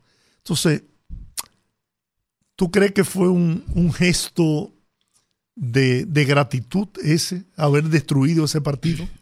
Pero yo no creo, Georgie, que Leonel haya destruido al Partido Reformista. Mire, eh, dicen en política que los liderazgos no se transfieren, pero de manera natural los reformistas palagueristas solamente habían votado por una sola persona, el que le regalaba muñecas y bicicleta, ¿verdad? Como decía Juan Luis González, Juan Luis González. que murió en estos días. Y quien le enseña a esos reformistas balagueristas a votar por una persona diferente es su líder, el doctor Joaquín Balaguer. Y ahí se cerró un ciclo, aunque Balaguer volvió en el 2000 como candidato y posteriormente fallece.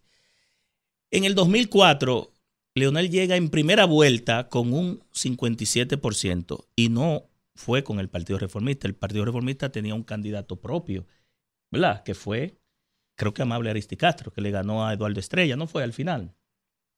Fue, Eduardo estuvo en el 2004. Sí, El entonces, del 2004. entonces Leonel Fernández y el PLD llegan sin el apoyo del reformista, con sus propias fuerzas.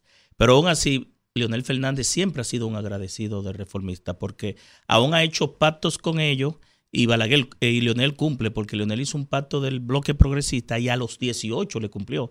No es como el candidato presidencial del PRM, que hay un partido que no le ha cumplido y lo tiene sometido a la justicia y al secretario general y al presidente del PRM, y hubo un juez que dijo que lo cubrió, que le prometió una posición y no le cumplió. Leonel le cumplió al reformista, incluso cuando va donde Balaguer, Balaguer le dijo, no, yo no hice un acuerdo para posiciones. Así Usted fue. lo recordará.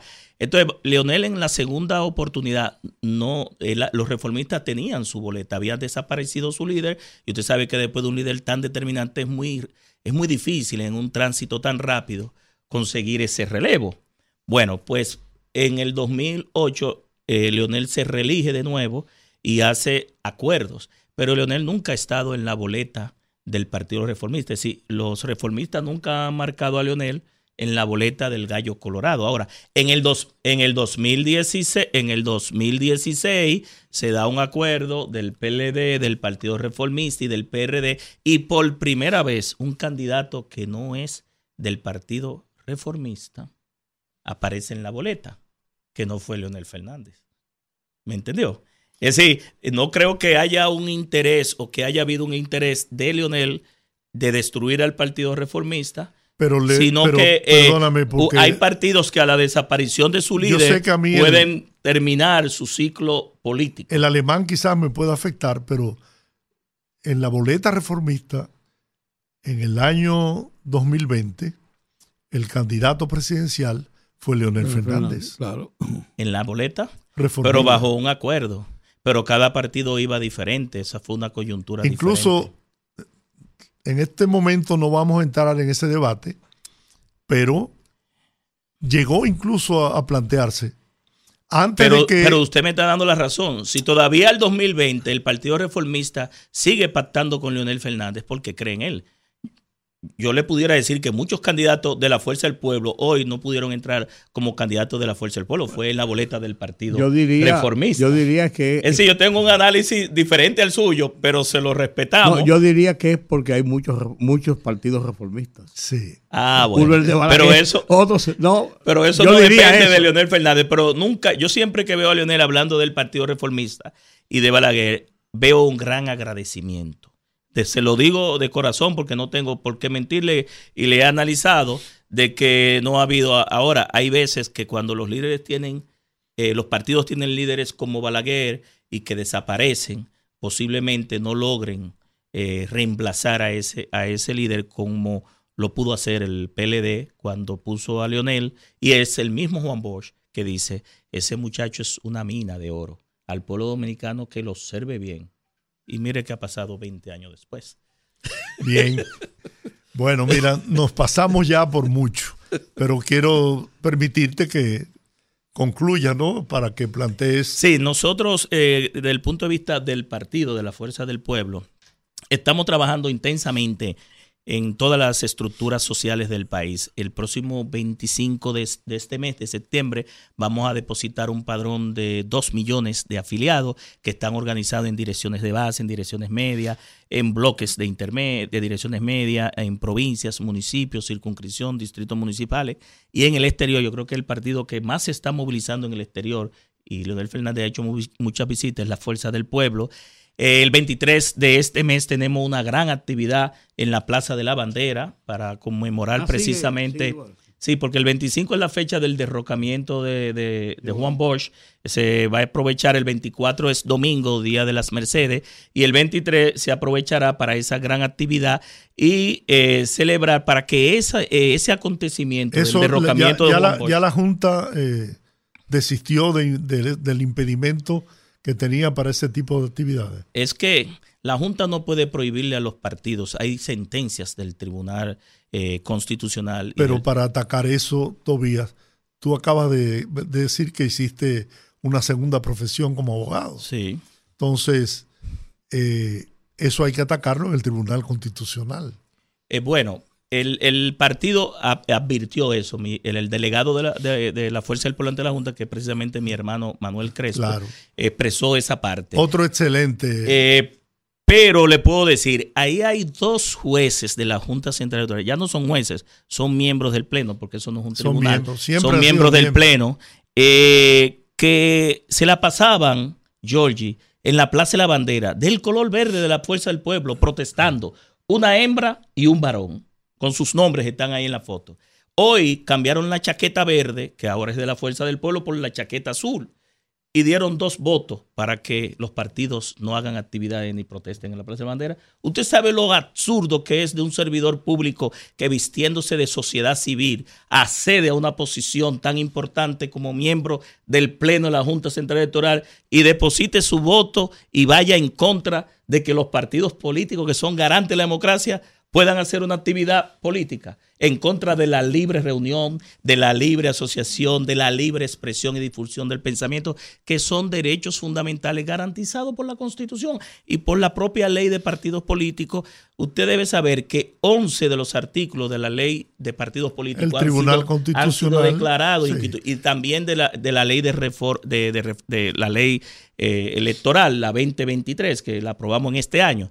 Es decir, que la Junta Central Electoral, y aquí la Fuerza del Pueblo no está violando ni la Constitución, ni las leyes, ni desacatando una función eh, establecida por la ley para la Junta Central Electoral. Pero la Junta Central Electoral y su presidente, que debemos advertirle a Román Jaque que la responsabilidad, aunque eso es un pleno y es un órgano, un órgano colegiado, siempre se dice la Junta de Roberto, la Junta de Castaño, la Junta de Román Jaque, la mayor responsabilidad de lo que pueda pasar el próximo año la tiene Román Jaque, presidente de la Junta, porque es el que liderea ese órgano colegiado y debe garantizar y remitirse al marco de la ley. No puede estar por encima de la ley. Ellos están, ellos están en- enarbolando la ley. ¿Pero la cuál? La ley, la ley del régimen electoral. del ¿qué régimen dice? electoral. Ellos- Porque las sentencias, las sentencias eh, son tasativas Bueno, y yo- vinculantes. yo- Dicen que eh, los artículos que restringen la publicidad. Oigan, después de dos años, el partido de gobierno usando el presupuesto de ingresos y, gastos de manera irresponsable y burda. Yo quiero que ustedes vayan a mi circunscripción, la 2, para que ustedes vean los gastos exorbitantes que han hecho los, candidatos a diputados y a regidores del PRM usando los recursos del Estado. Oye, ahí entró un nuevo en mi circunscripción 2 que debe lle- llevar 100 millones de pesos gastados en dos o tres meses.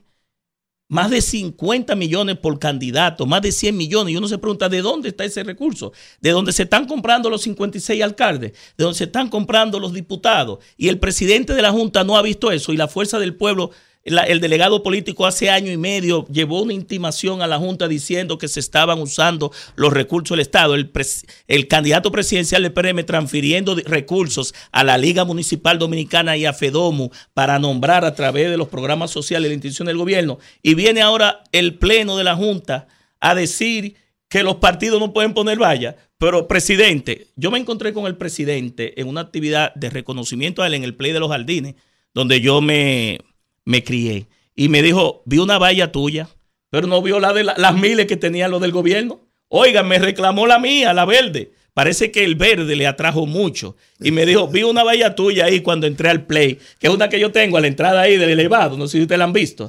Y yo me dijo, conchole, pero nada más vio la mía, no vio las demás. Es que la tuya es más Entonces, eh, ahora viene el presidente de la Junta y el pleno de la Junta a zafarse que nosotros no podemos poner valla. Después Bueno. de tantos millones utilizados los recursos del Estado y 8.500 millones de pesos pagados en, en bocinas gubernamentales, en, una, en, una, en un plan de manipulación que usa el gobierno. No había ningún gobierno usado tanto dinero en decir mentiras y engañar a la población a través de, de, de, de, bots, le llaman ya Abinabots. Es decir, esto es una locura lo que está pasando con el uso de los recursos del Estado. Y nosotros lo advertimos, el presupuesto del 2023 es un pues- presupuesto reeleccionista. ¿Ustedes saben qué ha hecho este gobierno? Dar 20 mil supuestas becas solidarias, que no son becas, son nominillas. Y yo no veo a las periodistas de investigación están buscando de una barbería, buscando títulos por aquí, pero ninguna la veo buscando los escándalos. Aquí hay más de 30, 30 escándalos, 40 escándalos de corrupción y ninguno han sido sometidos a la justicia y no he visto a esos periodistas de investigación que deben ser eh, equilibrados, ¿verdad? Entonces tú ves que el gobierno usa 8.500 millones de pesos desde la presidencia, del DICON, el DIECON, para pago de medios, de, de periodistas, y al final la, eso contrasta con la realidad. En la calle, eh, eh, Luis Abinader, la gente se está muriendo de hambre, la gente se está saltando la comida, no hay luz en los barrios, no hay agua, la gente no ha podido comprar los libros para llevar a la gente a las escuelas, lo- la tarifa energética elevada, pero muchos apagones. La inseguridad ciudadana tiene a la gente sobre las rejas. ¿Y quién relige eso? Bueno. Tobías, gracias. Gracias a ustedes por Usted la sabe que se le aprecia y éxito, suerte. Yo creo que van a necesitar mucha suerte, pero bueno, Eh, va acompañada del trabajo. Eso, es verdad, eso, eso es verdad. eso es verdad. No, yo te, yo, yo, garan- yo estoy seguro que tú vas a salir. Lo, lo que lamento que tú no seas candidato a senador porque tengas obstáculos por delante que te lo impidan. Pero yo soy un menor de 55. Vamos a la pausa. Gracias, Tobías Crespo, eh, vocero de los diputados de la Fuerza del Pueblo. Bien, estamos en el aire. Vamos a darle oportunidad a la gente en estos 10 minutos que nos restan de programa. Buenas tardes. Buenas tardes para todos. Hola. La verdad que uno da impotencia oír a a esta gente hablando y que de presupuesto, que están gastando esto. Son su líder en el 12 dijo que gastó 40 mil millones de pesos para ser el mismo presidente. En el 20, la campaña más grande que, que de, de gasto que se ha hecho en este país fue la del 20 y con eso perdieron. Así- Dios mío, tengan más, más vergüenza para hablar. Muy bien. Gracias por estar en sintonía. Buenas tardes. Buenas tardes. Hola. Hola. Olga, Rudy, Georgie, UNTH.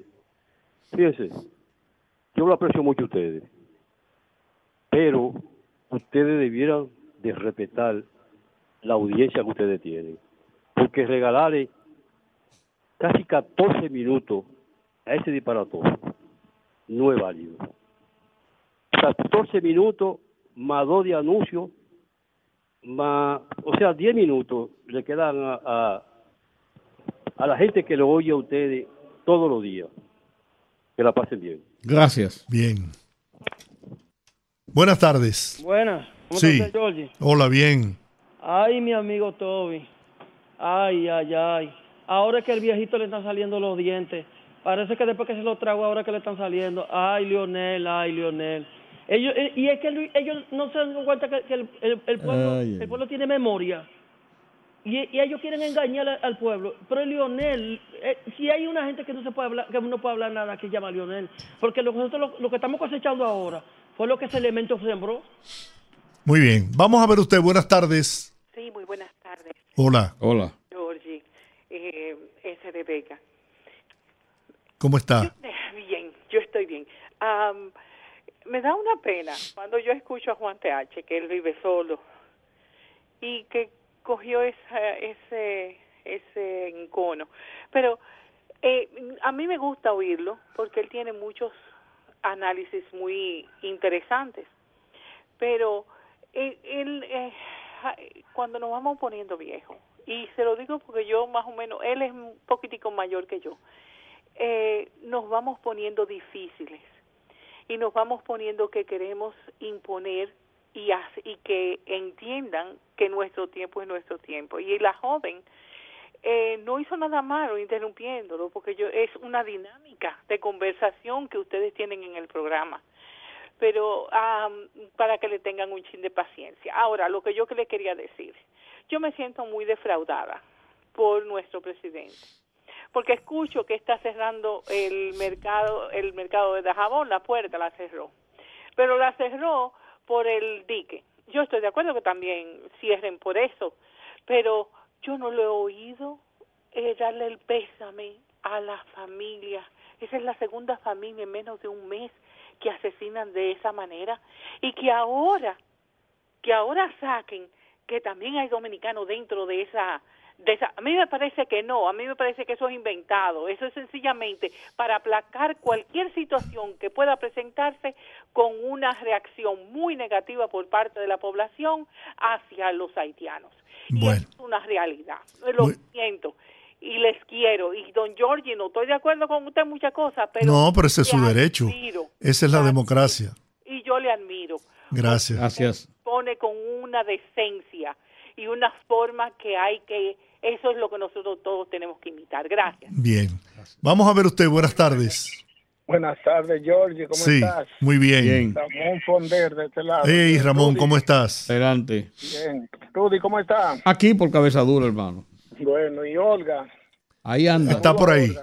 Miren, yo me quiero referir a lo que está pasando con la Junta Central Electoral y los partidos políticos y la forma desafiante como los partidos han querido eh, imponerse ellos frente a la Junta Central Electoral. Ustedes saben por qué pasa eso, porque aquí los partidos son que ponen esos jueces de la Junta. Si eso no sucediera, si fuera, si los jueces fueran electos por voluntad popular o si fueran eh, decididos por, por otro, por, por, por mérito realmente o por otro tipo de, de mecanismo, los partidos no hicieran eso, pero como ellos son los que la ponen, ellos son los que ponen a los miembros y a las miembros, entonces ellos hacen lo que les da la gana y la desafían. Y eso es peligroso cuando el árbitro pierde autoridad, cuando el árbitro pierde autoridad y los peloteros, lo de lo, lo que están jugando son los que imponen las reglas del juego.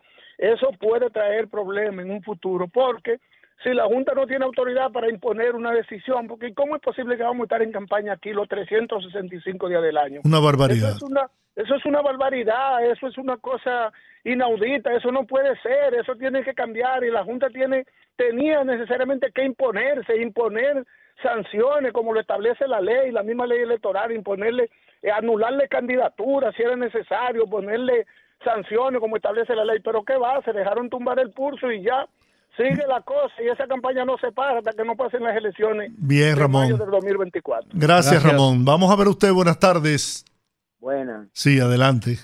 Oye, pero hay que ver que ese todavía cree por un tipo charlatán. ¿Cómo viene a decir que Abinader le está vendiendo? Cuando él y su grupo se asociaron fue para para para, para coger este país. Yo no lo sabe. Bien. No, pues, tipo, un tipo charlatán. Él está con el ladrón más grande que hay en este país. Vamos a ver usted. Buenas tardes. Buenas tardes. Hola. Para darle un consejo, ay, bueno, a este joven, que no es joven nada, ¿no? Colaborador de ustedes, que no sea tan intolerante, que él es muy bueno en la política cuando se hace análisis y demás, pero tiene que tener un poquito más de paciencia. Muy bien. Buenas tardes. Buenas tardes. Hola. Con lo del 911, en el 16 yo tuve esa mala experiencia. Y de que pregunten, usé a Movime, que era lo mejor que se salió de aquí privado. Sí, es Me cierto. hicieron las mismas preguntas que hace el 911. A dónde ve el paciente, qué tenía el paciente. Todo ese proceso lo hacen. Y hay médicos, en Movime había. Sí. Y eso de los hospitales, aquí quieren decir que todo es Abinader. Pero yo tuve una tía en el Vélez y tuve una semana en el pasillo con oxígeno y un suero porque no había habitación. En el 16. Muy bien. ¿Estás entendiendo? No, todo es Abinader lo malo. Lo- Estos PBD no van para ninguna parte. Muy bien. Buenas tardes. Buenas noches, ¿cuánto tiempo este Teófilo? Teófilo, ¿cómo está usted? Teófilo, caramba, no votó. No, que no hay quien entre, que se cogen el espacio dos gente o tres. y hay que esperar el turno. No, yo escuché a una gente de Baja Boniquito que llamó Sí, el lunes que se están el- pidiendo los guineos maduros entre los cacao. Sí, sí. ¿No le han vuelto a llamar del Ministerio de Obras Públicas? No, señor, no me han llamado, ¿no? Y ese mismo ya llamó Jacqueline con respecto a mi sobrina. Y ella no se va a salvar, ¿no? Porque ya ella, yo no sé qué cantos de doctores fueron esos, la que lo operaron y el director del hospital José María Cabral Ibar. Porque, ¿cómo tiran a una gente así en esas condiciones para la calle? Bueno. Pero aquí lo que se hace se paga. Aquí Dios no se queda con lo ajeno. Así es. Gracias, don Teófilo. ¿eh? Sí, gracias a ustedes. les Bien. mucho. Vamos a ver usted. Buenas tardes. Sí, buenas tardes. Hola. Dios le bendiga a todos. Amén. Usted sabe que yo eh, ahorita lo escuché al principio, cuando usted estaba con Rudy debatiendo el tema de que de los apagones y eso. En realidad hay. Ahora bien, mire, yo apoyo mucho a- no directamente al, al gobierno, eh, al partido, a los funcionarios, sino al presidente que tiene buena voluntad de hacer las cosas. Eso no hay duda, transparente. Ahora hay muchísimos funcionarios ahí que hoy en día se han quedado cortos. Mire, llegaron ahí y en campaña decían que cuando llegaran ellos iban a decir todo lo que encontraron y no lo hicieron. Entonces yo digo que el hecho de ellos no hacer eso es porque ellos tienen alguna intención de quizás hacer la cosa mala y que eso no se les revierta hacia atrás. Porque el presidente, él es transparente porque él no tiene cola que le pisen. Pero esos funcionarios que van ahí a ocupar esos puestos, un ejemplo en educación, que hubo un desfalco, la mayoría de las instituciones, el PLD la acabó, hubo muchísimas corrupciones. En la, en la sindicatura, eh, eh, hubo, mire, usted no significa que en Santo Domingo Este lo que hizo es el cañero. Y mira a ver si ese hombre hizo algo para someterlo a la justicia. Bien, gracias por estar en sintonía. Vamos a ver esta llamada y es la última. Buenas. Georgie, Sí, ya ahorita oí, oí a, a Rudy diciendo los apagones. Yo no, yo es verdad que hay apagones, pero yo nunca me hubiese visto en, en esa mi- mi- mani- eh, eh, la administración a- atrás, eh, los últimos cuatro años, yo bebiéndome un refresco o una cerveza con un vaso full lleno de hielo. Usted va ahora a un colmado y tiene que, que, que, que- que desconectar los freezers porque se están explotando la- la- la- la- Bien. botellas de Coca-Cola. bien. La última, esta sí es la última. Buenas. Buenas tardes. Hola. Caramba, yo le hubiese preguntado al señor Tobías, porque usted oye cómo el Orondo, no, que este gobierno, la luz, los servicios, y nadie relige eso. Pero ah, dígale que presente un estudio donde el presidente tenga menos de 45.